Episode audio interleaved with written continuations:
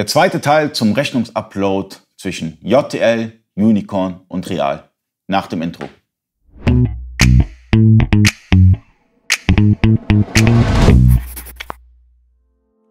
Freunde des E-Commerce, mein Name ist Ali Ukasi, ich bin Inhaber der E-Commerce Agentur eBakery. Ich bin heute zu Gast bei Unicorn 2, besser gesagt Marco Software Unicorn 2 und wir sprechen über den Rechnungsupload. Es gibt schon ein Video, oben verlinkt, könnt ihr einmal draufklicken, da haben wir ein bisschen über Rechnungsupload gesprochen. Heute sprechen wir über Rechnungskorrekturen und über die Doku.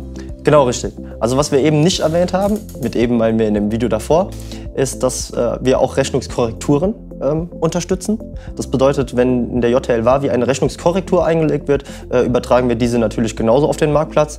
Und ja, dementsprechend äh, ist da das äh, komplette äh, Gebilde abgebildet. Okay, ihr habt auch eine Dokumentation, wo das alles beschrieben worden ist. Ähm, bekomme ich es selber als Online-Händler hin, anhand dieser Dokumentation eine eigene Vorlage zu erstellen für Rechnungen und Rechnungskorrekturen für den Real-Upload?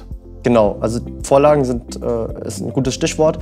Wir hatten es in dem letzten Video schon mal angeschnitten, dass man äh, manuell etwas anpassen muss. Das ist unter anderem, muss man eine Vorlage duplizieren, in der man einen äh, neuen Ausgabeweg äh, äh bzw. Ausgabeordner definiert, weil wir äh, mit Unicorn einen definierbaren Ordner überwachen und von dort die Rechnungen oder Rechnungskorrekturen abholen und die auf den Marktplatz übertragen.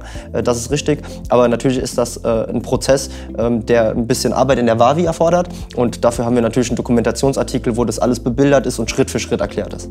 Ich kenne ja Markus Software, besser gesagt Markus sehr schon zehn Jahre. Ihr habt ja angefangen mit der Rakuten-Schnittstelle. Das war so die erste Schnittstelle, die ihr rausgehauen habt. Ja? Ähm, war zu dem Zeitpunkt, glaube ich, der drittstärkste Marktplatz im deutschen Raum. Ganz früher wahrscheinlich sogar noch tradoria.de boah, das ist, das ist wirklich lange her. Und ähm, deswegen weiß ich auch, dass ihr Bezug auf die, auf die Multichannel-Schnittstellen schon eine lange Historie habt, gemeinsam mit JTL. Und äh, das ganze Real-Thema, das habt ihr komplett abgerundet dadurch. Das könnte man so sagen. Real ist ja mittlerweile auch äh, die Nummer drei im deutschen Markt und ein sehr, sehr guter Marktplatz für Händler. Ja. Also die Realschnittstelle funktioniert gut, die Händler sind zufrieden und äh, wir sind es auch.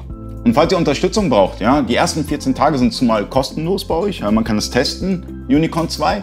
Ihr habt einen Support, ihr unterstützt auch. Auch bei der Rechnung, also bei der, bei der Druckvorlage, beispielsweise Rechnung, Rechnungskorrektur, da könnt ihr anfragen, die kennen sich damit aus. Und äh, falls ihr eine Agentur braucht, eBakery oder auch jede andere Agentur, die bei euch gelistet ist.